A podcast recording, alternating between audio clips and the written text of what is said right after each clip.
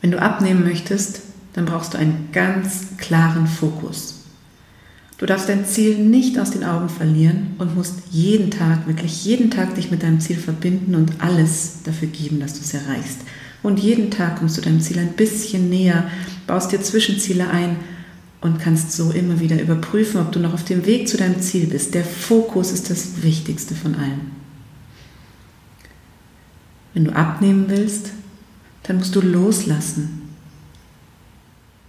Lenk deinen Fokus woanders hin. Konzentriere dich auf andere Dinge und geh nicht so versteift an dieses Thema heran. So kann das ja gar nichts werden.